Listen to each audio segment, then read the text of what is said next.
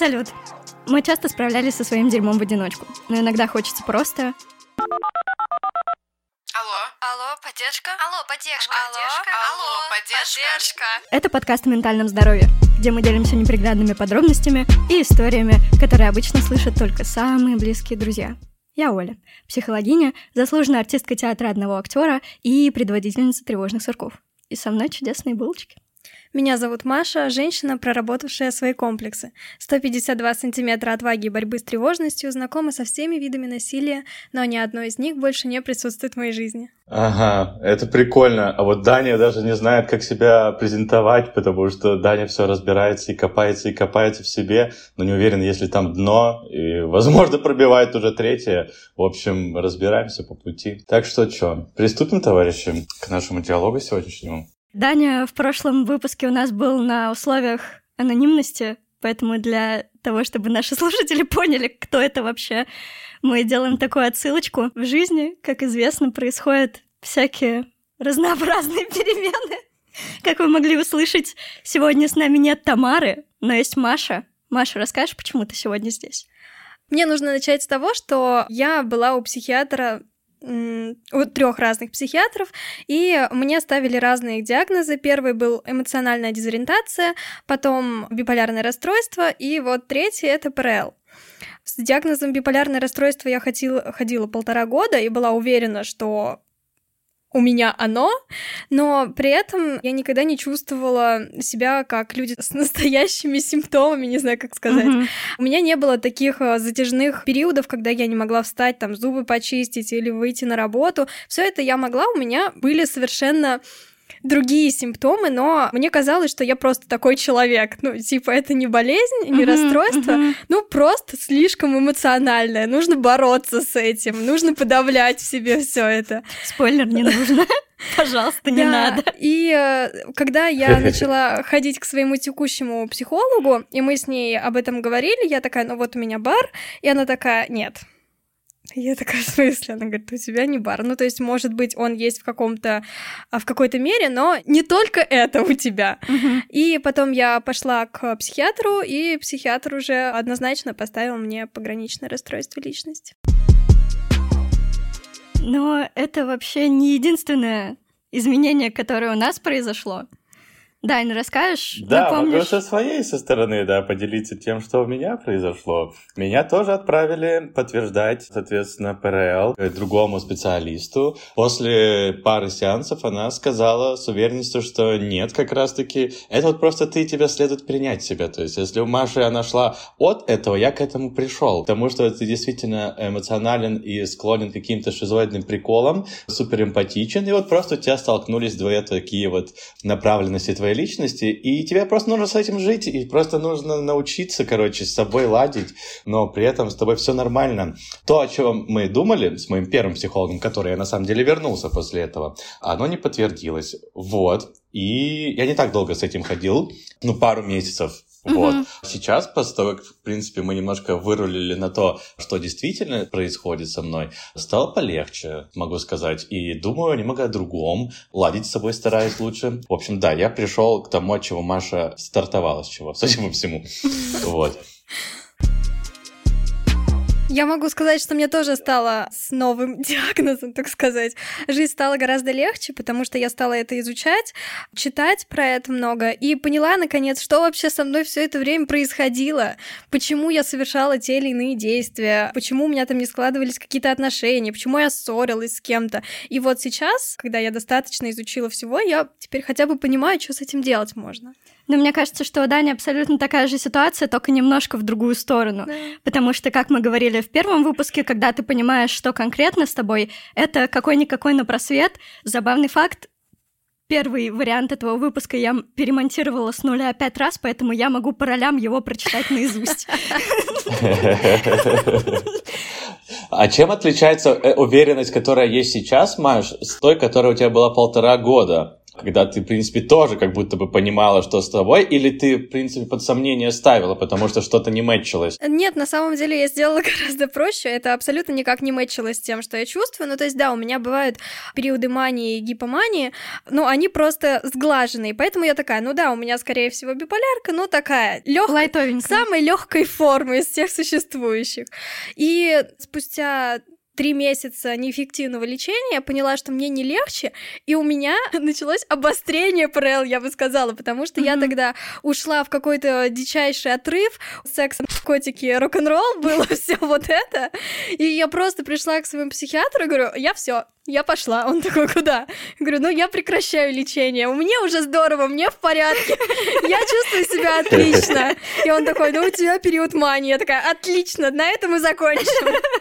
И, собственно, попала к психологу я только спустя 8 месяцев, наверное, да. Когда уже, собственно, у меня было несколько... Дорогие пассажиры, внимание!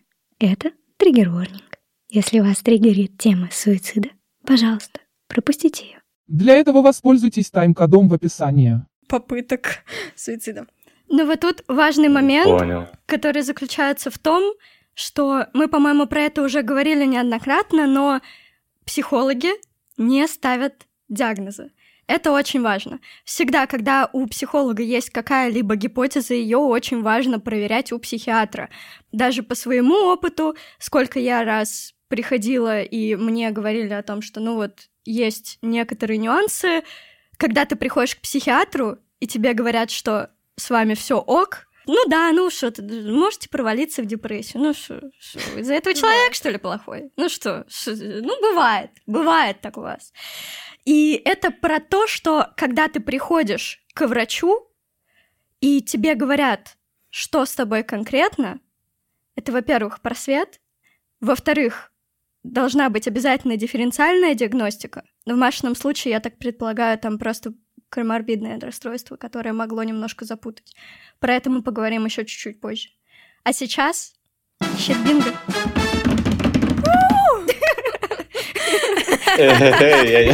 Что это? Давайте узнаем. В первом варианте этого выпуска у нас был парел-квиз, который лег в основу нашего щитбинга. Итак, загибайте пальчики, если вы чувствуете одиночество в толпе. У вас есть проблемы с самоидентификацией и непониманием, что вам нравится. У вас присутствует черно-белое мышление.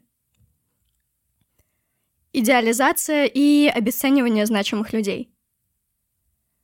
Самооценка скачет от любви до полной ненависти к себе. Страх быть брошенным или ощущение покинутости. Ощущение пустоты – эмоциональная нестабильность, опасное поведение и суицидальные тенденции и самоповреждающее поведение. Десять из десяти. Не, у меня, кстати, только восемь. Не добрал немножко.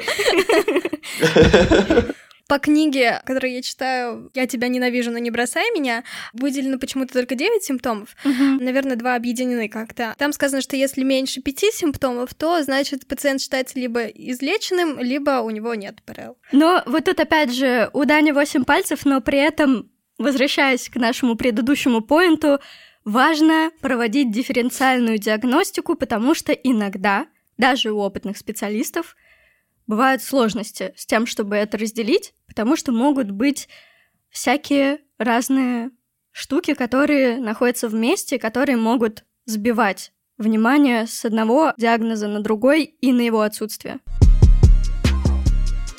Слушай, я еще читала, что в принципе ПРЛ это такой диагноз, рядом с которым соседствуют другие диагнозы спокойно. И за счет этого, за счет того, что он маскируется как бы под другие расстройства, очень легко их спутать, и при этом у человека может быть сразу несколько расстройств, какой-нибудь СДВГ, тревожное расстройство, булимия, еще что-то, и в том числе бар тоже может быть у пограничного. Почему оно называется пограничное? Потому что есть условный континуум, от нормы к тяжелой патологии. И между нормой и тяжелой патологией пролегает вот эта граница. И пограничное расстройство личности включает в себя такую как бы демку почти каждого из тяжелых расстройств. Типа лайтовый вариант, но фактически ни хера он не лайтовый. Учитывая, что у тебя просто демо-версии всех расстройств, ты такой, ебать, можно мне одно, но нормальное? 400 рублей. Да. То, о чем ты говоришь, про коморбидность, когда у тебя может быть сразу несколько расстройств, там, например, пограничное и биполярное, и как раз про которую говорит Даня, о том, что иногда такие штуки, как акцентуации, могут перетягивать на себя внимание и включать какие-то черты расстройств, которых на самом деле нет. Вот ты говорил о том, что у тебя есть шизоидные приколы. Расскажешь про это побольше? Тут надо понять, просто я для сам для себя пытаюсь еще на самом деле вычленить какие-то вот признаки, которые выдают это типа во мне. Насколько я вот почитал, насколько я там изучил. Это какая-то порой жесткая концентрация на каких-то вещах. То есть ты прям начинаешь часто и долго прокручивать что-то, тебя волнует конкретно что-то, ты на что-то вообще не обращаешь внимания, но ты в фокусе и в жесткой концентрации на чем-то. При этом ты стараешься очень много продумывать в голове, то есть тебе важно очень многие вещи, и ты вот на них зацикливаешься, короче. Мгм. И по итогу это вызывает тоже из того списка, который ты перечисляла, оно многое может вызвать. Вот, то есть когда ты просто зациклен на чем-то, тебе и одиночество приходит, потому что ты не понимаешь, разделяют ли твои, там, не знаю, переживания и мысли другие люди. Фигак, ты уже в толпе одинок, у тебя, в принципе, с- с чувство одиночества, непонимание, ты немножко как-то с перебором на чем-то зациклен, начинают возникать эти штуки. Я могу тебе описать и для наших слушателей вообще про что это чаще всего, и ты можешь мне сказать о том, что вот это да или вот это нет. Давай, да, потому что на самом деле вот для меня, но знаешь, то есть я это читаю, я понимаю, что можно отталкиваться от каких-то конкретных поинтов, так сказать, но вот в моей голове оно просто какой-то идет цепочкой. Поэтому да, давай попробуем оттолкнуться от твоих. Окей. Вообще, что подразумевает акцентуация, важно объяснить. Я люблю метафору, если характер — это колонка, вот у нее есть такая крутяшка, на которой можно регулировать громкость. Вот акцентуация — это когда вы просто на максимум выкрутили громкость саму, а расстройство — это когда вы просто вырвали ее с, корнем, и оно просто целыми днями у вас орет на максимум. Вот такой континуум. Если брать вообще, в принципе, теорию акцентуации, не все ее используют. Почему? Потому что это считается там в современной науке не очень обоснованным методом, но многие специалисты это используют для того, чтобы общаться друг с другом и для того, чтобы человеку дать какой-то пул объяснений, что конкретно у человека есть. В Гугле можно посмотреть, что это не очень надежный метод, но именно для коммуникации и для понимания, что конкретно происходит с клиентом или пациентом, до сих пор используется. Так вот, если брать именно твой случай, при шизоидной акцентуации очень сильно развит вот этот внутренний мир именно с точки зрения способности продуцировать что-то новое. То есть это не совсем креативность. Вот очень многие, кстати, люди, которые занимаются музыкой или творчеством, они очень закрытые, но внутри происходит настоящий ураган, происходит постоянная мыслительная деятельность, постоянные новые продукты. То есть если брать, например, шизофрению, которая связана именно с продуктивной симптоматикой, то там также происходит вот это бесконечное создание новых образов. Но, опять же, акцентуация — это именно здоровый вариант, то есть это клиническая норма. При шизоидной акцентуации и при пограничном расстройстве личности есть тенденция к социальной изоляции, но она происходит по разным причинам. То есть при ПРЛ у человека есть полная уверенность в том, что он ужасный, что никому не нужно показывать там эмоции, проблемы, никому это не нужно, и лучше вообще просто уйти из жизни другого человека. При акцентуации это происходит за счет того, что не получается в полной мере выразить эмоции, которые есть внутри. В чем основная проблема? Внутри есть огромный мир, гигантский, а наружу его выпустить не получается. И из-за этого происходит конфликт, из-за этого происходит дискомфорт. Чаще всего у таких людей очень глубокие вот эти ощущения сами по себе. Интенсивность ощущений у каждого человека разная, способность испытывать эмоции у каждого человека разная. Это зависит от нервной системы. Как правило, очень высокая чувствительность при этом бывает. И при высокой чувствительности и неспособности, неспособности других людей ее разделить и ее понять, если человек еще дальше сталкивается с обесцениванием со стороны близких людей, человек постепенно закрывается в себе. Есть такое выражение у психиатров. Генетика заряжает ружье, а среда спускает курок. Когда на физическом уровне сложно выражать эмоции, а внешняя среда еще больше это догоняет, становится еще хуже. Если мы не можем выражать агрессию, если мы не отстаиваем свои границы, это перерастает в аутоагрессию, оно возвращается нервный импульс, я, по-моему, миллиардный раз уже это говорю, но если нервный импульс создан, он должен быть реализован. Вы не можете запечатать внутри себя эмоции, реакции, еще что-то.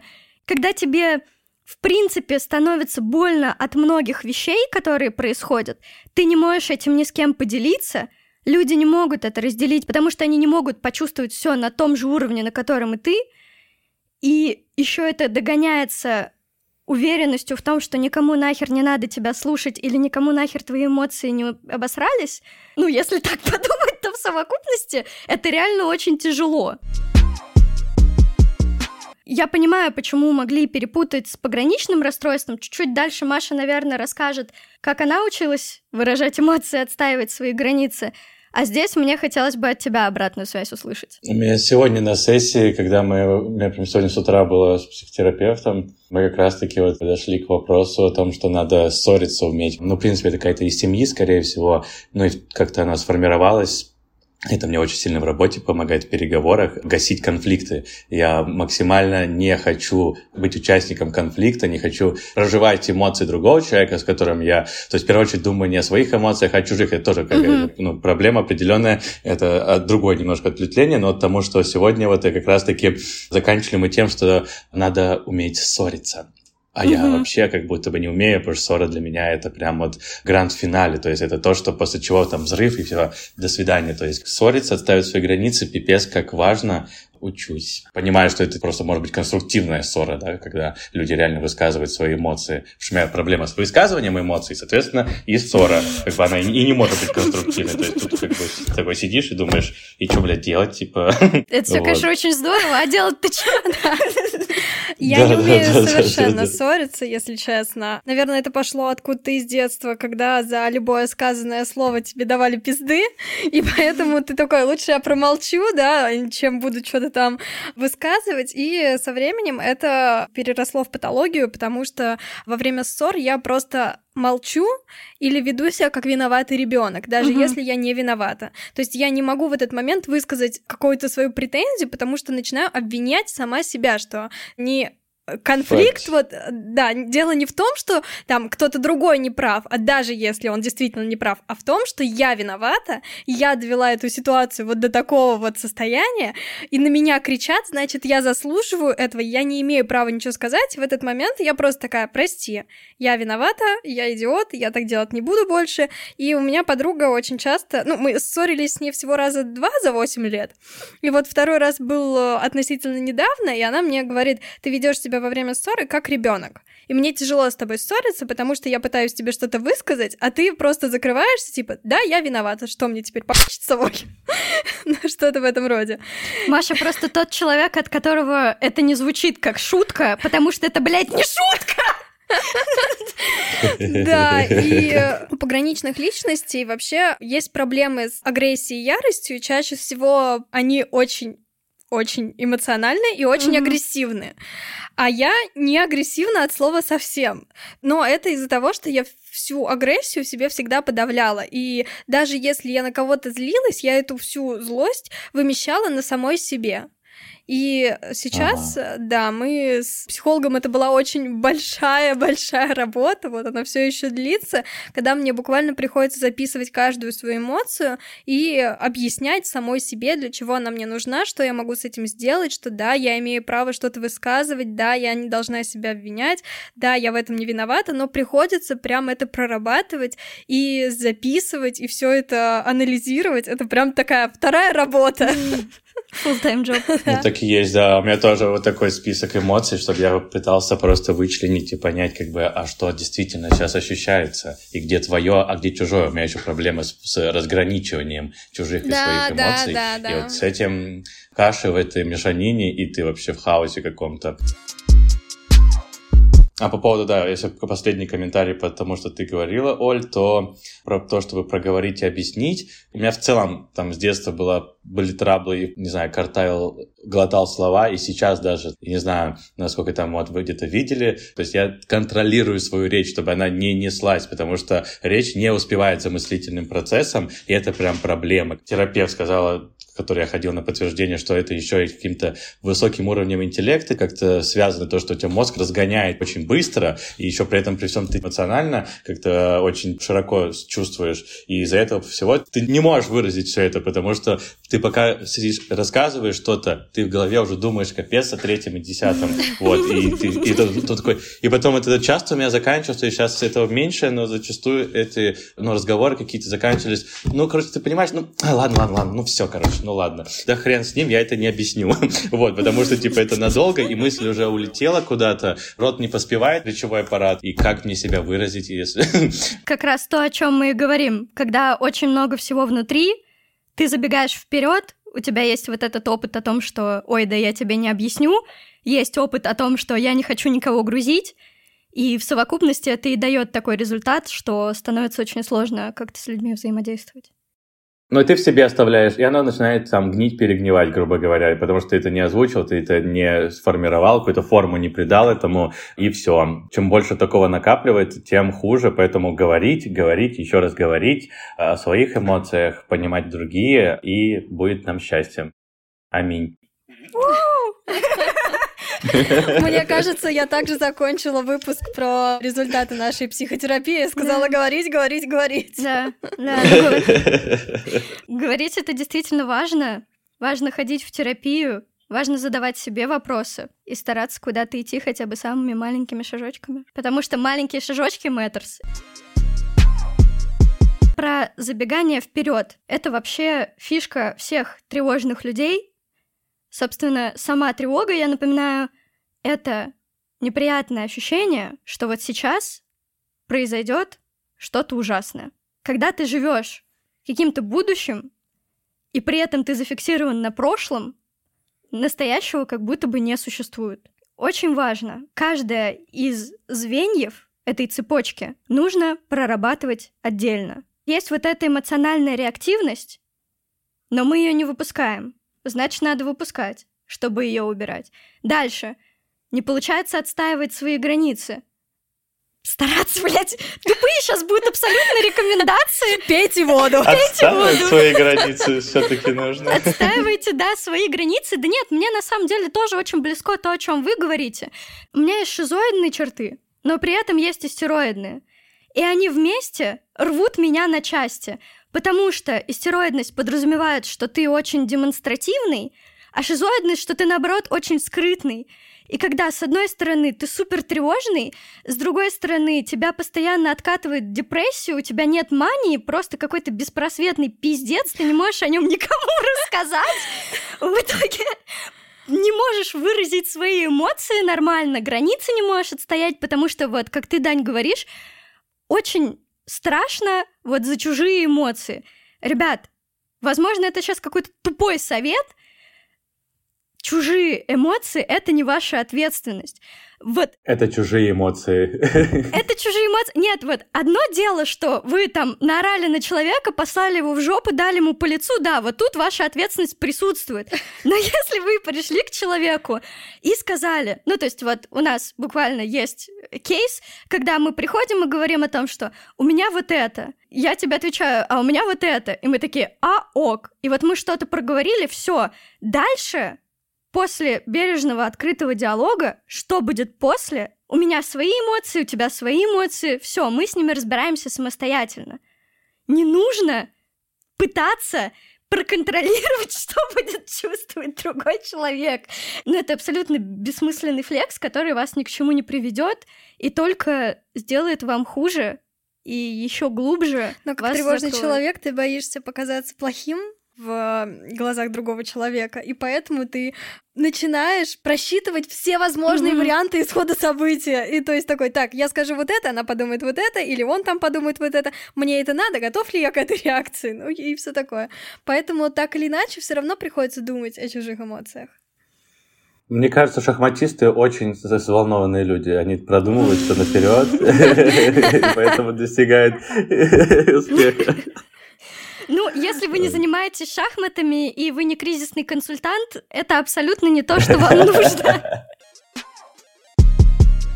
Мне очень не хватало интернализировать вот мысль, которую мне говорит буквально каждый человек, которого я знаю.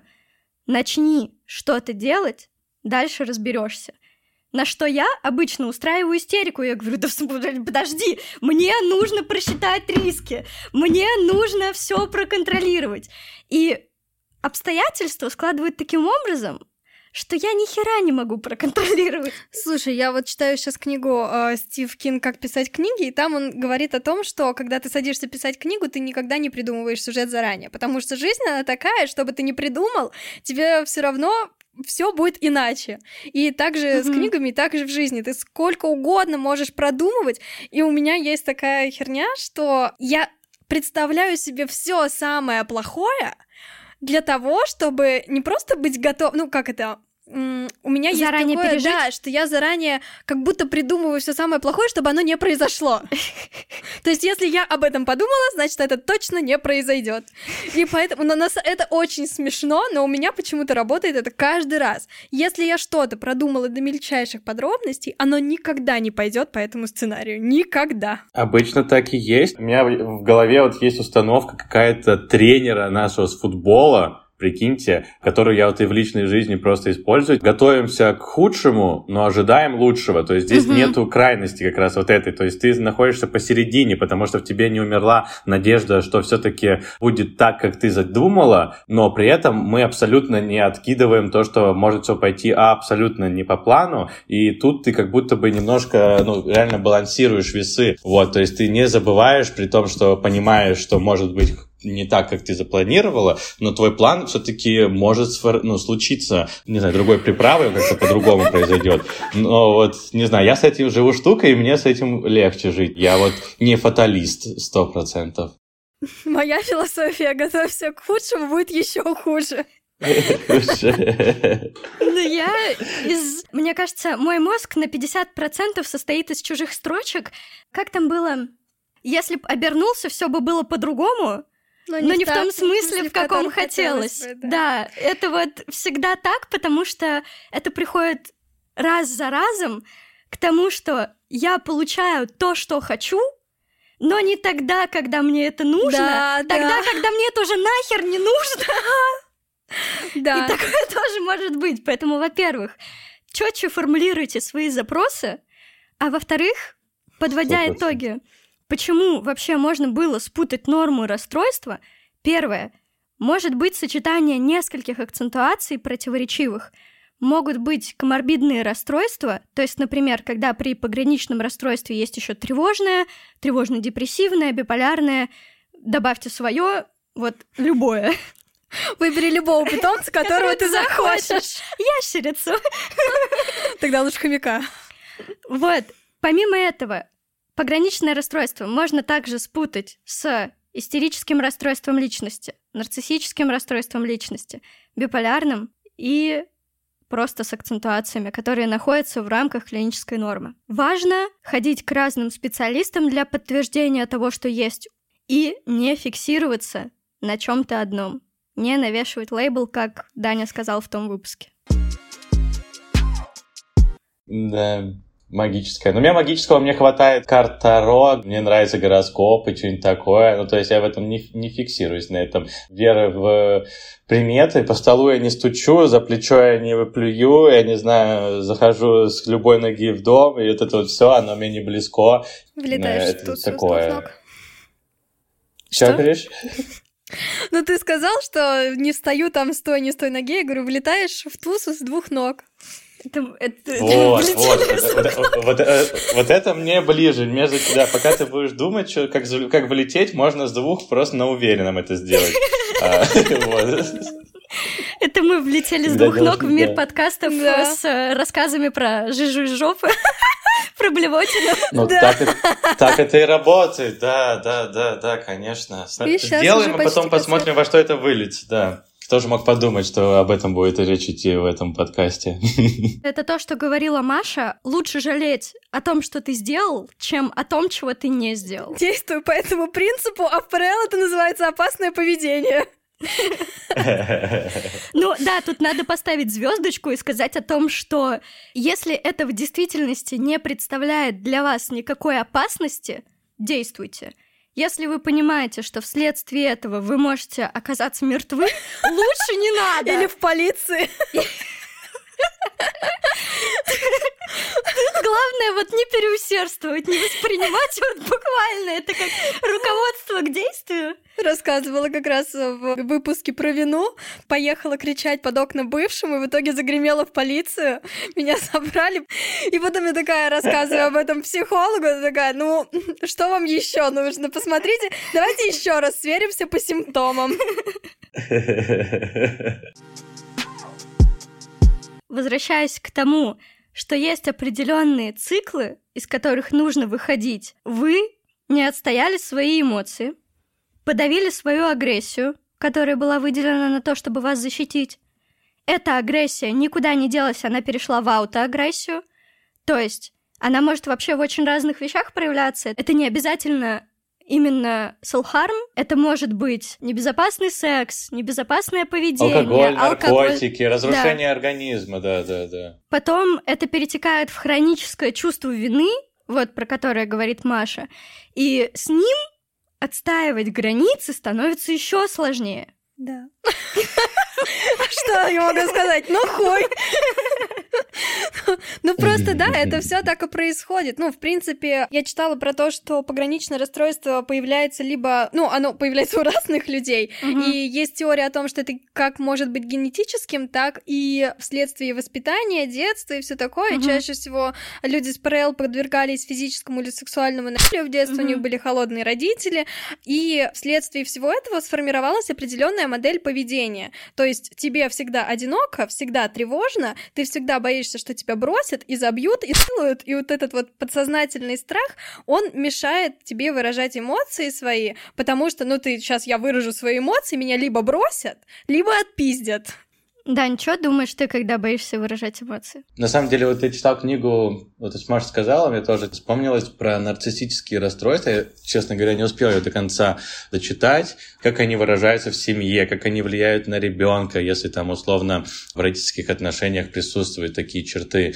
Даже в ребенке, которого сложно там в первую очередь назвать нарциссом, грубо говоря, но даже вот реакция условно какая-то, тебя ругают, и ты там покорно говоришь да-да-да-да-да, ты снова ищешь какого-то признания, и ты, ты зациклен на себе, ты хочешь, чтобы тебе хорошо относились. И даже вот реакция в такой ситуации, когда ты не сопротивляешься, да, ты, когда ты не включаешь ту самую там агрессию, которая у тебя появляется, чтобы защитить свои границы, то ты, короче, делаешь все, чтобы все-таки тебя полюбили, да, и вот здесь, возможно, там в детстве воспитывался этот вот рефлекс определенного поведения в каких-то стрессовых ситуациях, потому что они там условно выражались в отношениях с родителями. Вот, и ты хочешь потом, ну, ты не хочешь, ты нехотя, ты это будешь потом использовать в своей жизни дальше, вот, но твоя задача все равно какая-то, чтобы тебя, ну, любили, понимали, и вот ты знаешь только такой формат, ты не видел других примеров, потому что тебя вырастили в окружении, условно, где тебя могут любить и о тебе заботиться, только если ты там согласен с тем, что ты мудак, ну, условно, да, вот, и ты ну, в моем случае, я говорю, только сегодня вот на сессии мы вот я вспоминал о всяких таких случаях из моей жизни, которые, возможно, мне усложняют как раз-таки проявление вот этой штуки. Мама достаточно была такой, ну, есть она эмоциональная, такая истеричный такой человек, вот. Появлялась эта истерика, ты нехотя, но что ты идешь делаешь. То есть это было манипуляцией, которая тебя сподвигала действовать конкретным образом. Вот, и у меня оно как будто бы сохранилось и жестче развилось, желание как бы избегать, и ты сразу чувствуешь себе вину, ну, то, о чем Маша говорила, что mm-hmm. ты все-таки делаешь что-то не так. Почему ты кладешь на себя ответственность за эмоции другого человека как раз-таки? И поэтому замалчиваешь, потому что тебе нужно переварить, да, ты обычно что, на тебя наругали, ты такой паник, говоришь, да, прости, туда-сюда, пошел делать, что тебе хотели ну, ты же потом продолжаешь гонять эту ситуацию все равно в голове. Ты значит, пытаешься понять, как бы, а как же я мог поступить, а, чтобы там избежать этого или так далее. И просто из раза в раз, когда случаются такие ситуации, ты убеждаешься, твой мозг убеждается в том, что, ну, это единственная, по ходу, реакция, да, потому что вот э, ты в ней находишься, и это mm-hmm. работает, а другое не работает. И вот я сейчас чувствую в себе задачу для себя как раз-таки немножко сломать вот эти вот штуки, mm-hmm. привычки, не на себя тянуть ответственность за чужие чужие эмоции, что-то делать с этим, потому что я четко понимаю, откуда это пришло. И вот э, сейчас вот передо мной стоит вопрос, с утра сегодня я прям думал, и как? У меня пока что еще не сложилось, мне нужно, видимо, вот походить и помозговывать эту мысль, но я не понимаю, как начать менять вот, это вот этот подход, потому что единственный подход, который мне приемлем на данный момент, это избежать сгладить конфликт, делать все, что угодно, чтобы его не было, потому что настолько это было каким-то травмирующим опытом. А я все не задумался об этом. С утра хожу, гоняю мысль, пока не пришел ни к чему. Ну вот буквально мы с Машей поспорили о том, что девочки считают, что психотерапия — это привилегия, а я в какой-то мере, ну, согласна с этим, но я немножко по-другому это все вижу. И мы с Машей, по сути, просто обсуждали, является ли психотерапия привилегией, но когда с вами обоими обсуждаешь просто какие-то но это даже не ссора. Вы просто высказываете разные точки зрения. Я чувствую такую вину, что я смотрю просто на эти виноватые глаза, и я думаю, господи, да все в порядке, расслабься, все хорошо, мне не больно. Да, но я в конце обязательно сейчас спрошу, типа, все ли норм? Я не хотела тебя обидеть, у меня не было такой мысли. Я начал это делать как раз-таки, да, мы об этом начали говорить, я в переписках даже со многими написал человеку минут 15, такой, блин, Наверное, не надо было, блин, ему, наверное... Да, и в итоге да, я сейчас в последнее да. время я из себя вытаскиваю и такой, блин, мне кажется, я тебя обидел. Извини, пожалуйста, если это так. Проговариваешь. И потом тебе человек говорит, да все ок вообще как бы не парься, а ты пипец, ты там уже реально за эти 15 минут, ты прям настолько уже издергался весь, распереживался, и вот очень важно как раз-таки опять-таки это проговаривать, чтобы либо получать фидбэк с обратной стороны, который тебе говорит, что нет, ты ничего не сделал, все нормально, вот, либо все-таки убеждаться в том, что ты действительно где-то перешел чьи-то границы. Я вот начал так делать, и это круто, но главное об этом как-то не забывать, потому что ты в какой-то момент такой, а, ну вроде все ок, а потом опять тебя возвращает к тому, что ты не понимаешь.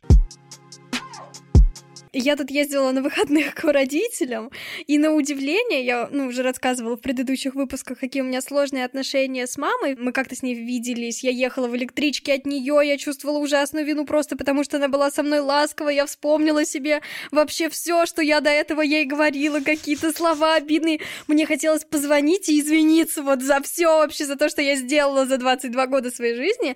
Но я такая, так, стоп, Маш, давай подумаем. Вот это сейчас сработала ее манипуляция, или вот ты реально за что-то чувствуешь вину. А если ты чувствуешь, ты почему это чувствуешь? Что ты такого сделала?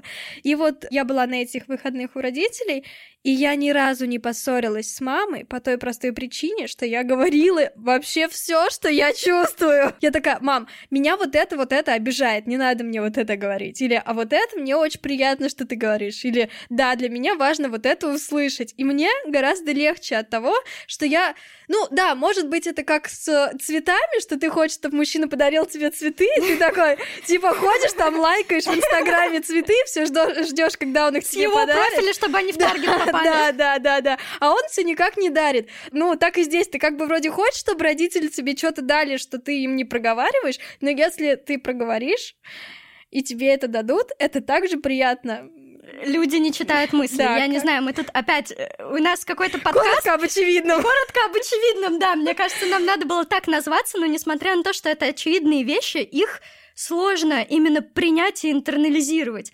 Потому что, ну, для меня тоже было чем-то супер непозволительным показать или сказать о том, что меня что-то задело, Потому что я такая, я обижаюсь. Да я, блядь, ресурсная фигура вообще-то, блядь.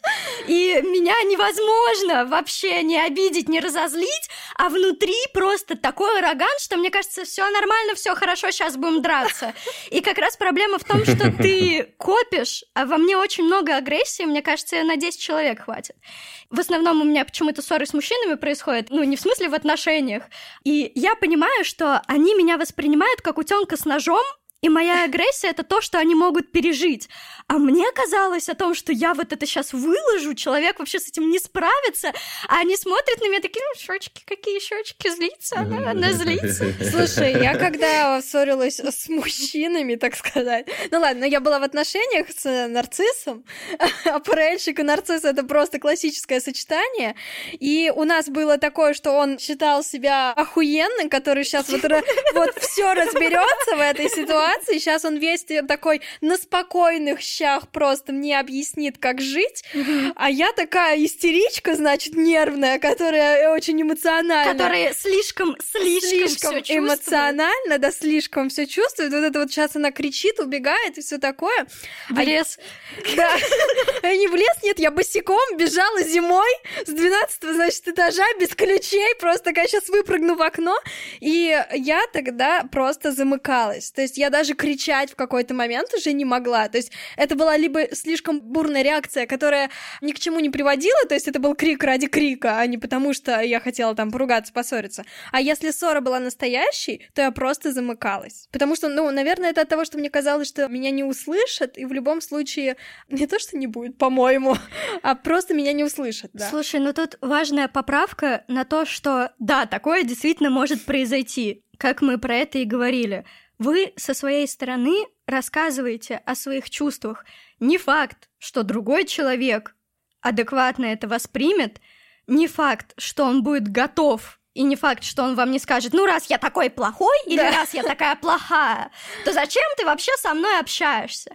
Важно вот это учитывать и учитывать такой принцип, что у вас есть полное право рассказать о своих чувствах, а у человека есть полное право ничего вообще в этом не понять и повести себя как Факт. дурачок.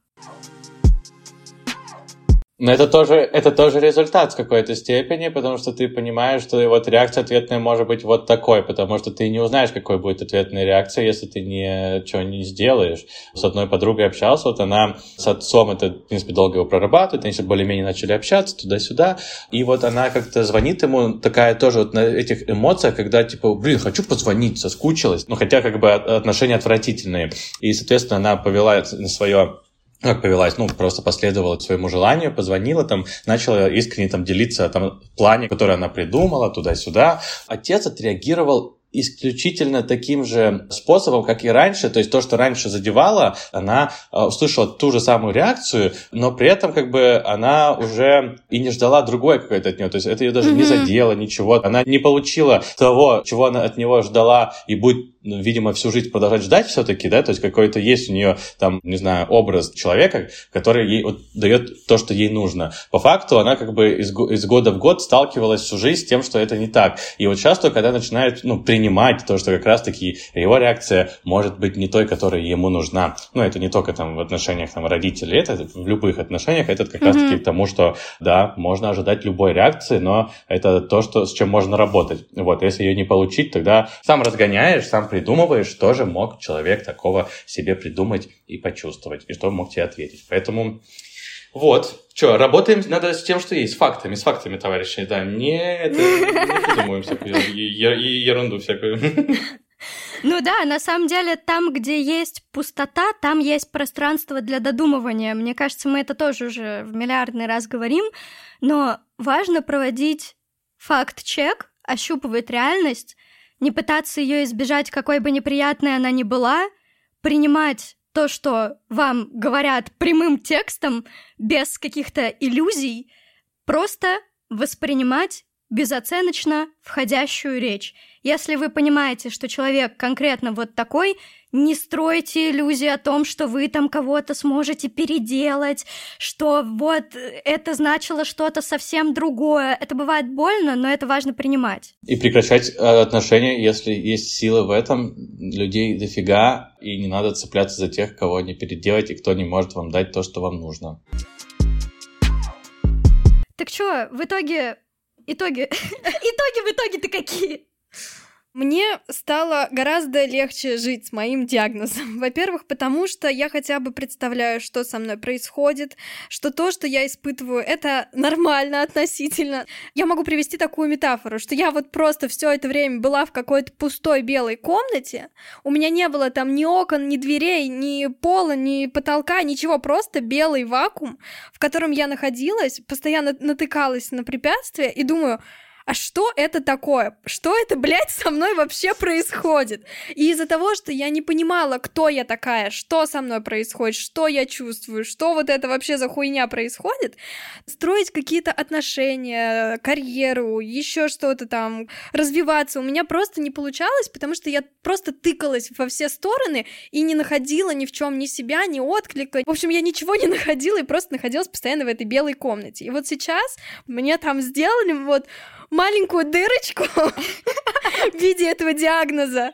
И я смотрю вот на за стенку через эту дырочку и такая, а, вот оно что, вот, наконец-то я знала, что я тут не одна. И мне теперь, ну, я хотя бы понимаю, почему я там вот в прошлом на это реагировала вот так. Или что вот это мне а, так одиноко, это не просто потому, что я вот такой человек, который не может найти успокоение в самой себе, там, не знаю, не может окончательно принять себя, полюбить себя, себя. Вот я какой-то недо- недостаточно стараюсь. Нет, это не потому, что я недостаточно стараюсь, это потому, что у меня есть это расстройство, и с ним можно работать, и буду я работать в этом направлении хотя бы. Или там у меня вот такая потребность, э, не знаю, любить кого-то, это тоже часть моего расстройства, а не потому, что я шлюха. Не знаю.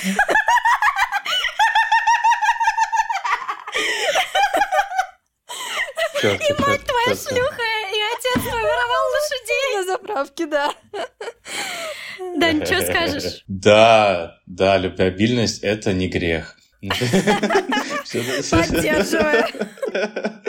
Ой, да. Во-первых, что могу сказать? Очень тон- тонкая-тонкая наука, психология. Э, вот. Э, и в очередной раз я в этом убедился и продолжаю убеждаться, то, что вот любые, на самом деле, какие-то диагнозы, которые ставят, привязывают тебе какие-то там паттерны твоего поведения, пытаясь как-то их осознать. То есть, в целом, люди везде пытаются осознать то, что чувствуют, видят, пытаются стандартизировать это. И вот я смотрю на все это, вот мы обсуждаем, да, с вами, как бы я работаю уже второй год с терапевтом и пытаюсь понять себя. И я понимаю, что многое на самом деле не в самом диагнозе, а вот э, изначально что-то к нему вело. То есть это комплекс как раз каких-то штук, но лично я вот сейчас в себе вижу по тем даже списку шизоидных и других типа штук, которые мне приписывают, что для меня неважно назвать это как-то, да, то есть я просто вижу на самом деле, откуда ноги растут и постепенно начинаю там формировать свои новые привычки. То есть в целом как бы переделывать себя,